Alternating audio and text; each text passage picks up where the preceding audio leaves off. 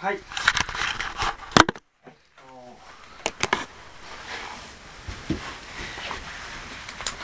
りあえず教えはベースは三眼転入だと思ってるんですけれど入り口は方便の十八眼だと思うんですね。でそこで、えっと、我々は全知識から聞かないと思ってるんです。でその全知識はお話聞かせていただくと、えっと、指針の心っていうかですね。その仏様の心を持って煩悩がなくなったんじゃないですけどそういう方から聞かせていただかないといけないというだから指針ということがスタートのような気がするんですけれども。であのそのまあいろいろお坊さんとかいろいろ先生いるんでしょうけどなかなかそんな全知識って少ないと思うんですよね。で見抜くこともできないと。でその方その名医のそういう全知識に出会えればもうそこだけでいいと僕は思うわけですけれどえっとまあ今たまたまご縁があって上田さんがボンドがどれっていうのか 仏さんの国がわからないけどそうじゃないかという推測で関わらせていただいてます。である意味そこで心が清らかになったり軽くなったらそれでいいんじゃないかなとも思いですけれどもあくまでも自分の判断です。でこの中でえっと驚愕的に結局やっぱり教えが必要なんだろうなっていうこの間の話がちょっとしているのとじゃあ、えっと、お経とか小将棋をひたすら読んでそこが物差しなのかっていうところを興味聞かせていくそこが重要な気もするんですけれども、うん、でもそんな僕らが分かる話でも100回読んだら100回分かるって話でもない気もするし上田さんが全知識ということを推測してそうやって巻き込んでいったならばいいのかなっていうところでちょっともやもやとしております。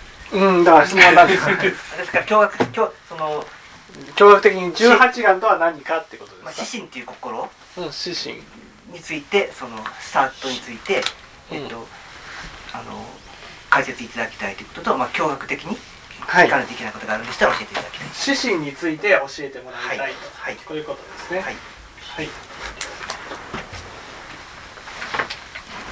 はい、えー質問は指針とは何ですか？ね、はい。えー阿弥陀仏の十八願は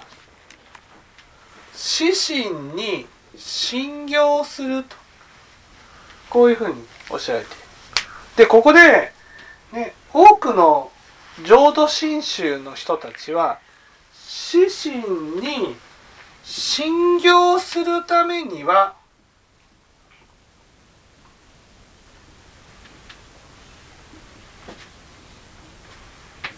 阿弥陀仏からその指針をいただかなければならないと思ってた。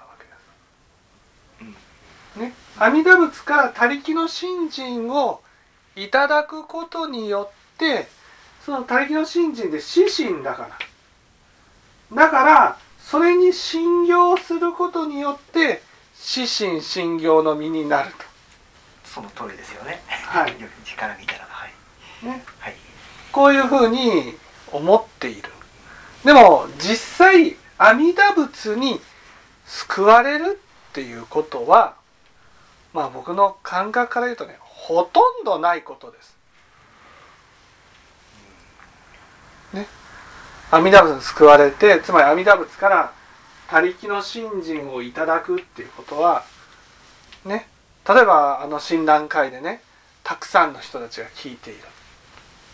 じゃあどれだけの人がね指針に信行しているかああしてない多分一人もいないと思うんですそもそもね指針が分かってなさそうです。そはい、うね。一人もいないと思う。だからあれだけたくさんの人がいて一人も救われない教えを求めていくことが本当にいいことなんだろうか。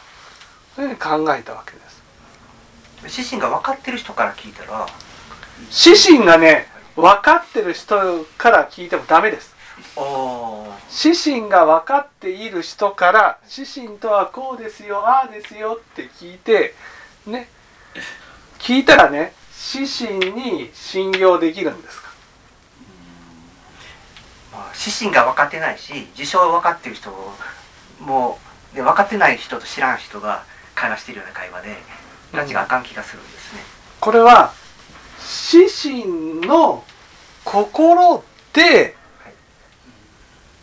生きていかなくちゃいけない。んです全知識が。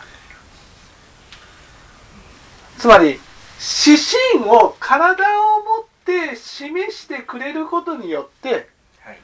全知識の姿でああそうか全知識がそういうことをしてるならこれが指針なんだなっていうふうになるじゃないですかおそらくね。せめせめて形からというか。そうそうはいそうそう。そうそれはそう。それしか分からないんで。そうわからないんです。はい。ただ指針に私たちが指針に信用するためには誰かが指針にならなくちゃいけないんです。はい。これがね本来の浄土真宗の教えってことになるんです。でもこれは、ね、阿弥陀仏の救われたし、ね、救われた人救われた人は指針が何かっていうことは分かるんです。ね。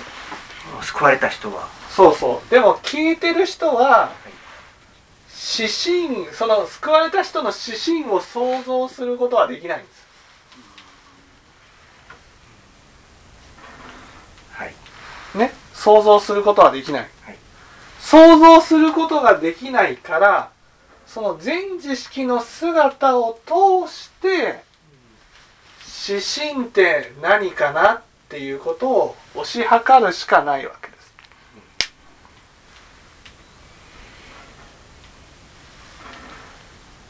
態度。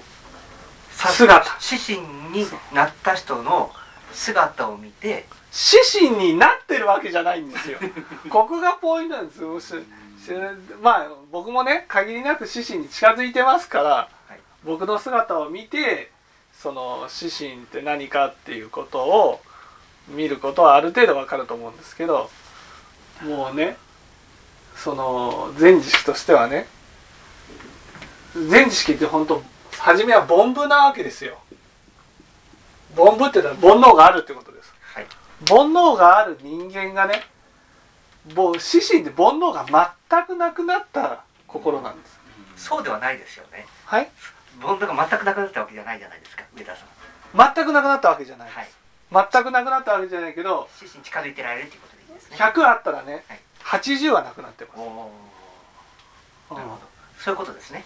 そう。したあの状況から言ったら。そうそうそうでも少なくとも指針の心がある程度分かりのうん。姿にかけて教えていただいている存在ということでいいんですね。そうそうそうそうそうそう100%の人って仏さんなんですとか、100%になったら仏です。はい、そんな人はいないぐらいの話ですよ。そんな人はねいないんですけどはい。でもいわゆるその指針信行っていうことはねいや全知識だったらどうするだろうかっていうことをいつも考えて生きるみたいな感じになるってことですだから全知識の発言とか行動とかそういうね何を言ってるかっていうことを通して、はい。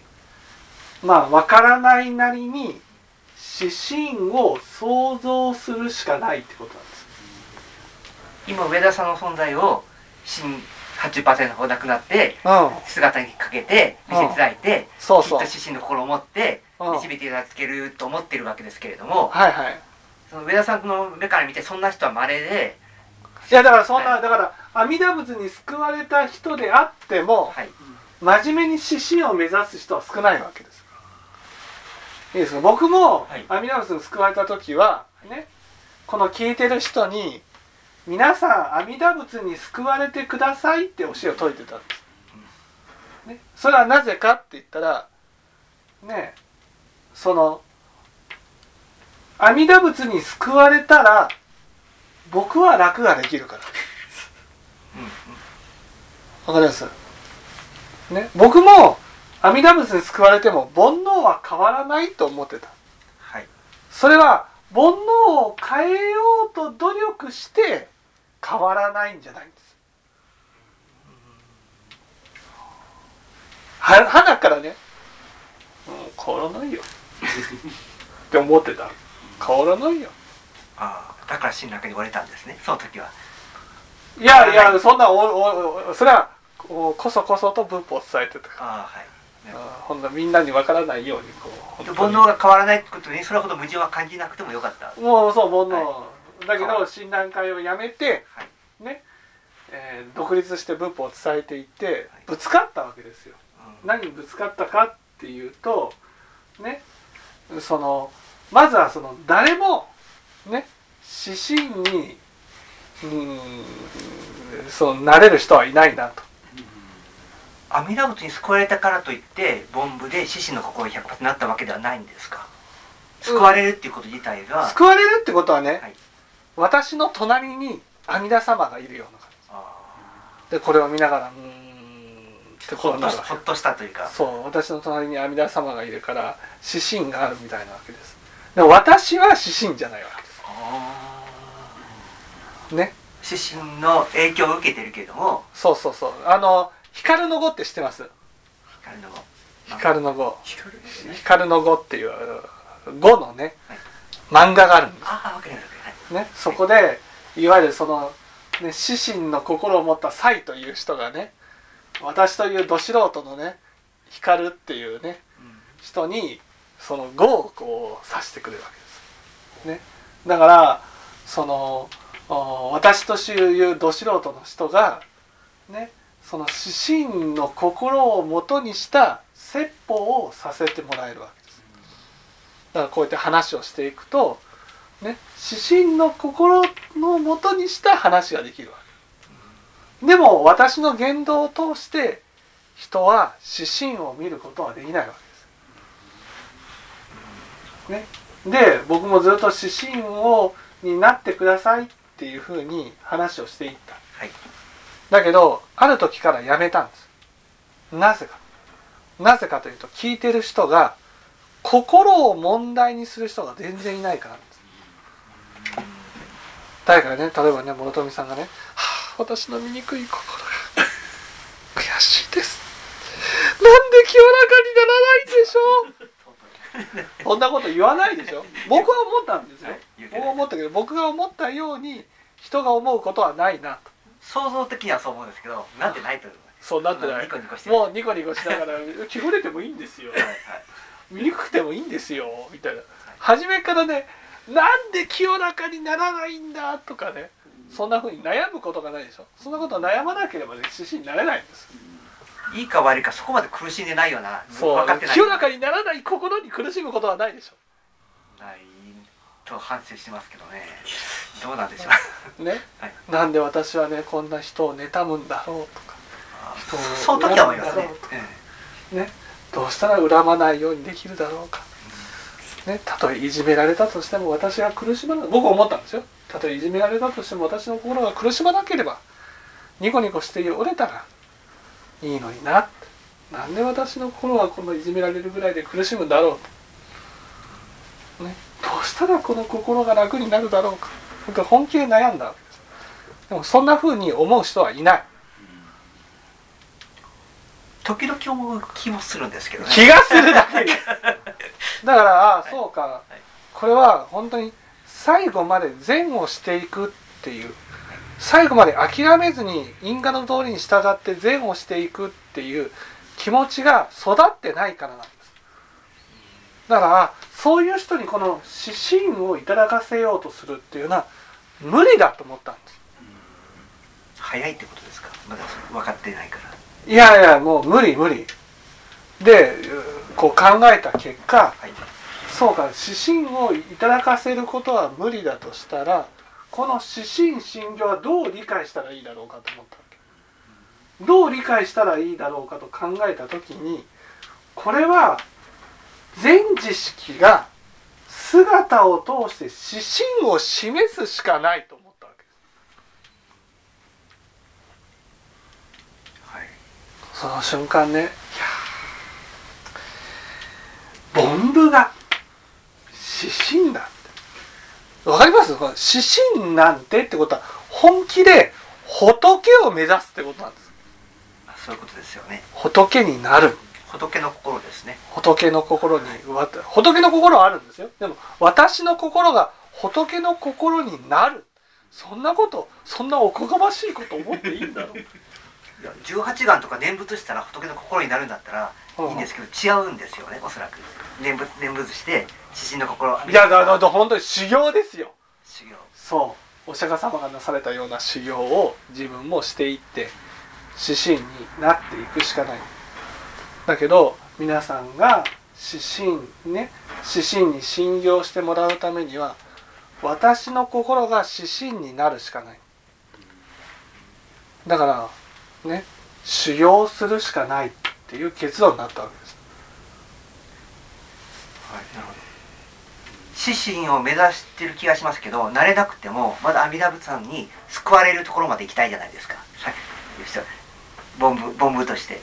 いやだからこの阿弥陀仏にはい。この指針をいただくという救いは僕はね普通の人にはないと思います。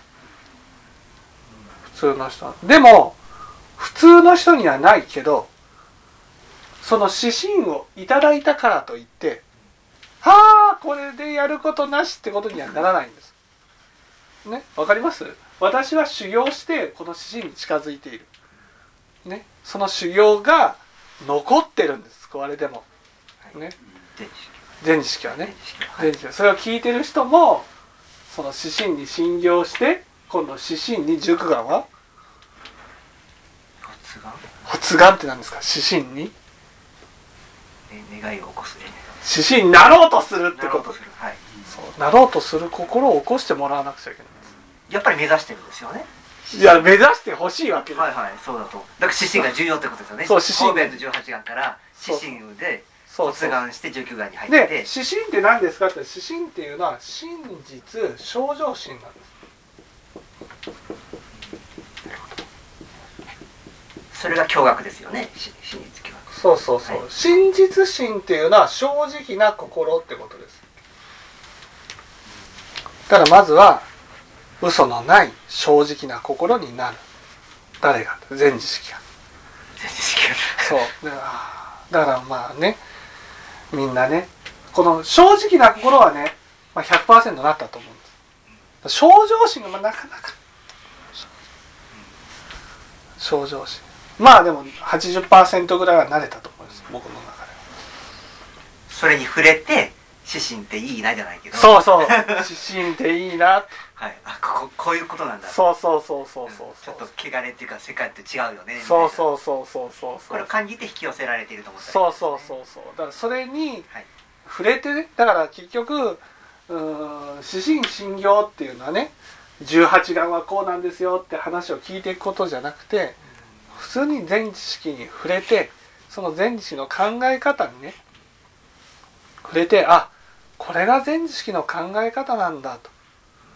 いうことを感じてもらうことが大事なわけ。その全知識が見ている世界っていうのはね限りなくまあ仏とは言わないまでもね仏に近づいている。仏の発想に近い考え方をしている。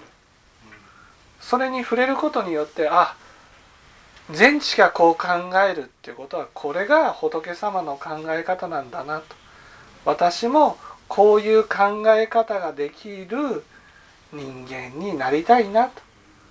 だからあらゆる言葉を通して仏様から見た世界を伝えているのが説法なんです。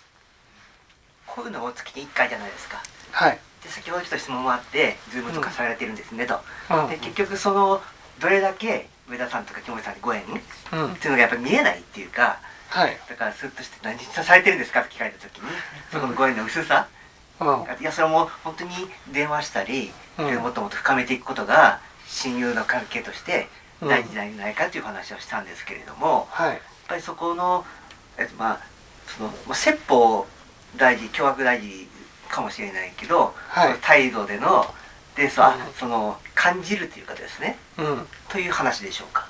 そうですね。やっぱり触れる普通に話をしていることに触れていくことがでもねまずは最初はやっぱりいっぱいこう聴聞ですね。え説法がいっぱいあるのでそこを聞いていくところから始まります。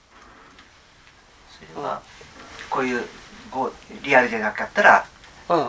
YouTube でもいい。YouTube でもいいからまずはそこを聞いていってそこをまとめていく自分なりに教えって何かっていうことを知っていく必要があると思うんです。うん。その教えとか指針ということが、はい、知らない者にとってはそれこそ正しいか間違ってるか、はい、いろんな先生がいたとしてどうのかって結局、まあ、分からないからいいいい話はいいという形で言ってられると思うんで教養で聞くわけでもないですしやっぱりその例えば指針、うん、大事だと思うじゃないかなと思って想像でやるわけですけれども、うん、そこになんか物差しっていうのがありますか？指針とは何か？まあそうやっての驚愕？でそうそうそう。指針とは何かという驚愕がこの教行新書ではね大無量寿教の教えになります。正しく解く方が全知識と思ったらいいですねそうですね、はい、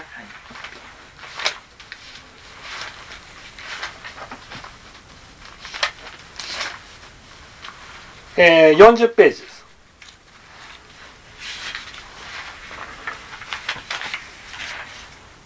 この右から1234行目ですね、えー、欲覚心覚外覚を生ぜず。ね、欲覚心覚外覚を生ぜず欲想深層外層を起こさず色小公民即法に着せず人力成就して宗苦を図らず小欲知足にして善意一位なく三昧情弱にして知恵無下なり古希天国の心あることなし和言愛語にして心をに先立ちて縄文す勇猛精進にして志願生むことなくもっぱら静脈の法を求めてもって郡上エリス三方を苦行し市長に武事す。大称号をもって修行を苦足し諸々の主張をして功徳を成就せしむと。ここまでが指針ですけどまあこれを全部話をするのもね多分覚えてないと思いますから。まずこの欲覚心覚外覚を生ぜず浴槽深層外層を起こさず色小公民即法に着せずここまでをですねまずは求めていってほしい。ね、これは何か？浴槽っていうことはね浴槽っていうことは目の前のものを自分のものにしようとする心ってことです。例えばお金が欲しい。財産が欲しい。地位が欲しい。名誉が欲しい、ね、こういう心を離れる？離れる。明確に離れるんですか？離れる。さまさに修行者みたいな話です離れるっていうことは別に求めちゃいけないってことじゃないですよ。あでも、うん、結局座って欲とかまああちこちそこそこは間違いっていうよりはそ逆の方向ってことですよね。だからなんでその心が起きないかというと、はい、死んでいく時に持っていけないからだから死んでいく時に持っていけないものを自分のものにしようと思わないってこと。ですはい。人にも言うし頭でも理解してると思うんですが、はい、全然違うって思ってない気がしますね。はい。でも指針の指針っていうかはそういう話なんですね。そう。指針まずここからですね仏様っていうのはねこの世に対するとらわれのない人なんですとらわれこそ生きている証みたいな人いるじゃないですか。やっぱり、はい、まさに人生ですから。だからそこに時間をかけました。ね。そうね。お金をかけました。体力をかけました。でも死んでる時には全部置いていく、うん、無駄になるってことです、うん、ああ無駄になるんだなっていうことが本当に分かる人。だから仏教でまず整理をね教えるわけです。整理してください。整理をしなぜか整理をするって整理をするまではねこのものに執着してるんです。このものがあればこのものがあればって思ってるんです。でも整理をするとねああ使ってないものは死んでいく時には置いていくんだなと。持っていけないんだなそれが欲覚というかそう。ここに近づいてるみたいな話だ。そうそうそうそうそう。神格っていうのはそれを自分のものにしたものが取られたりとか邪魔されたりすると怒る。うん外角っていうのはその相手をこうね傷つけて自分のものにしようはい。と、うん。なるほど。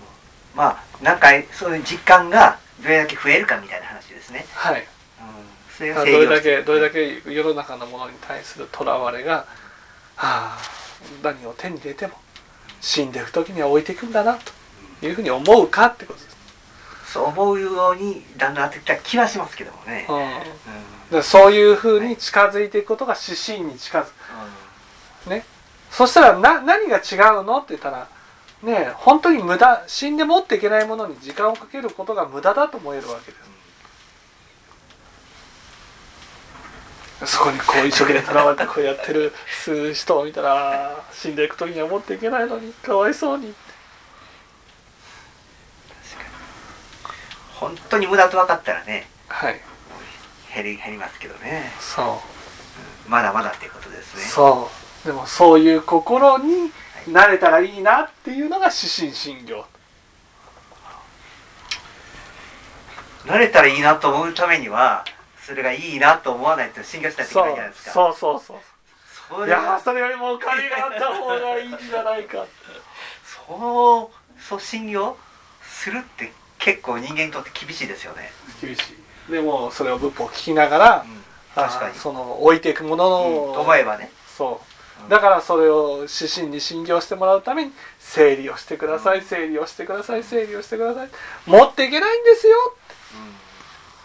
今使ってるものだけにしてくださいね。という話をしてるわけ、うん。それが指針につながるからなんですね。そうそれが指針につながるから。はいなるほどまあそうやって指針を減らす目目指されてはい。体で示していただいているはい。上田さん全式と思ってはい。思考を目指すしかないですよね。そうです。目指して整理をしてほしいんです。はい、整理を。そこに驚愕はどうなんですか？えっと。だから驚愕はだって指針が驚愕ですよね、で今こう書いてあるこの欲ね。あはい。欲覚神覚外覚を生ぜずっていうのはこれが驚愕です。そのための教えが整理です。なるほど。だからもうもうそれ以上の学ばなくていいというよりはうん。これに従ってそうそうそうそう。ここにこう書いてある。これをどう、ね、解釈するか。はい。ね。いわゆる欲覚神覚外覚を生ぜずっていうのを書いた時にうんこれは何なんだろう。これを読み解ける力が全知識にあるわけねそれがね普通の人は欲を起こせないことですよ。はい。怒りを起こせないことですよって解いちゃうわけ。ね、そうじゃない。全知識が欲覚神覚外覚を生ぜずっていうことはこの現実世界に対するとらわれがなくなることなんだっていう。うん。ここを読み解く力が驚愕力なんですその上田さんの思考ないしうん。スタンスで喋ってる人が少ないってことですよね。そうそうそうそうだからでだからこのこれをまず指針をねはい。こういうふうに説明する人がいない。うん。説明したとしても欲を起こさないことですよ。怒りを起こさないことですよ、うん。っていうふうに言うだけであって、はい。その元である現実に対するとらわれはい。現実に執着する心によって起きてるってことに気づいてないだからその物柄が何を示してるかっていうことが分かってないわじゃあなおさら僕はこの W 記を読んだとしてもわからないかわからない。ですよね。どこまでそう。そう100分見てもわかんないと思うんですよ。はい。だから態度で示していただける人からそうそうそがまあ参考じゃないですけどあそうなんだなっていうう、うん、驚愕が必要な気がするんですけども。う。だからこの現実世界にとらわれるこの少ない僕を通してね、はい。ああ上田さんって、あのいそういえば現実世界に対するとらわれが少ないよねって。なんとなくそんな気がしますね。めちゃくちゃ思いますけど。そうでしょ？ああそれが指針なんだと。それが現実生きてる人からしたら、うん。えっともっとハッピーになったり、うん。キャピキャピ何か思っちゃうわけですけれども、うん。なんか逆にそこを減らしてうん。示していただけるわけだから、はい。へ逆にそっちでやったらそれまた変に思うんでしょうね、そうそうそだから皆さんとしてはこれに基づいてはい。態度を示していただけることに、そう。清盛さんもそうでしょうけどもはい。示していただいていると信じて。そうそうそうそうそう。清盛さんもね、はい現実世界に対するとらわれがね少なくなるように努力されてますよね。はいはいしてます。ねそういうふうにははい。一致しているようにみんな思ってるそうからそうそうそう和合僧として進んでいくというこそうとですね。そうそうそう。なるほど。はい。ありがとうございます、はい。なんか深まった気がします。はい